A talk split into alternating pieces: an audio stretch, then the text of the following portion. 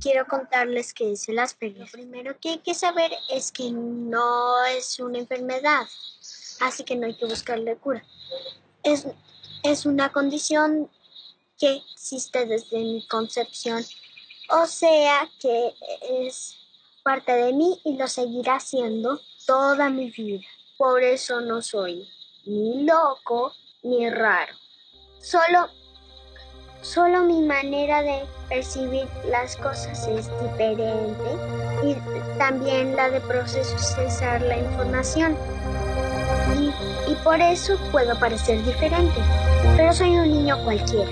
El síndrome de Asperger es un trastorno del desarrollo que se caracteriza por alteraciones en la interacción social, la comunicación y los intereses de la persona. Bienvenidos a Revista Vida Sana, el podcast que está siempre contigo. No es fácil ser profesor. Son muchos niños de los que hay que estar pendiente y todos son muy diferentes. No obstante, hoy quiero hablar de Antonio, un niño Asperger.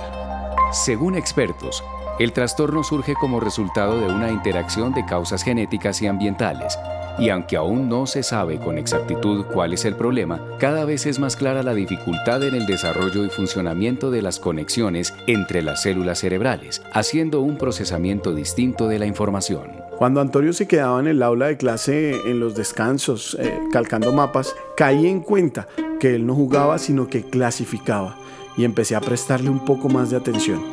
Fue ahí cuando entendí que para Antonio era muy difícil mirar a los ojos a sus compañeros cuando tenía que preguntarles algo y para los trabajos en grupo prefería quedarse solo. Además, no disfrutaba los chistes que sus compañeros le hacían y podía ser cruel con ellos.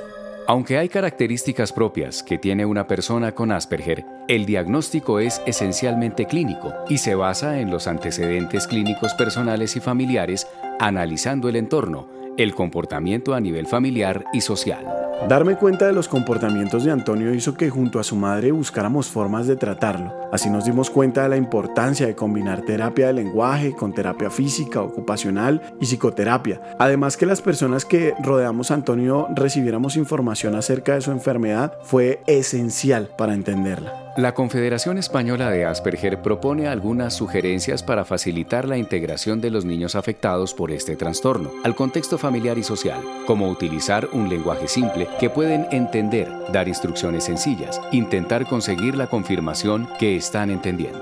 Explicarle a Antonio que debería mirar a los ojos cuando alguien le hablaba y reconocer sus logros cuando utilizaba espontáneamente una habilidad social facilitaba su proceso. Además, cambiar su rutina de a poco le daba cierto grado de flexibilidad para aprender que las cosas pueden cambiar sin aviso previo. La verdad es que yo soy un niño como cualquier otro, con sueños, ilusiones y solo quiero que me conozcan, me entiendan y, y me ayuden a encajar en la comunidad.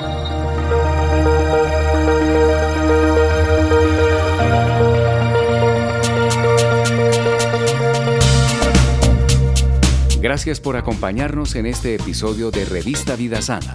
Este episodio estuvo basado en el artículo Síndrome de Asperger, Tratamientos y Recomendaciones, que puede encontrar en nuestra revista en www.revistavidasana.fm.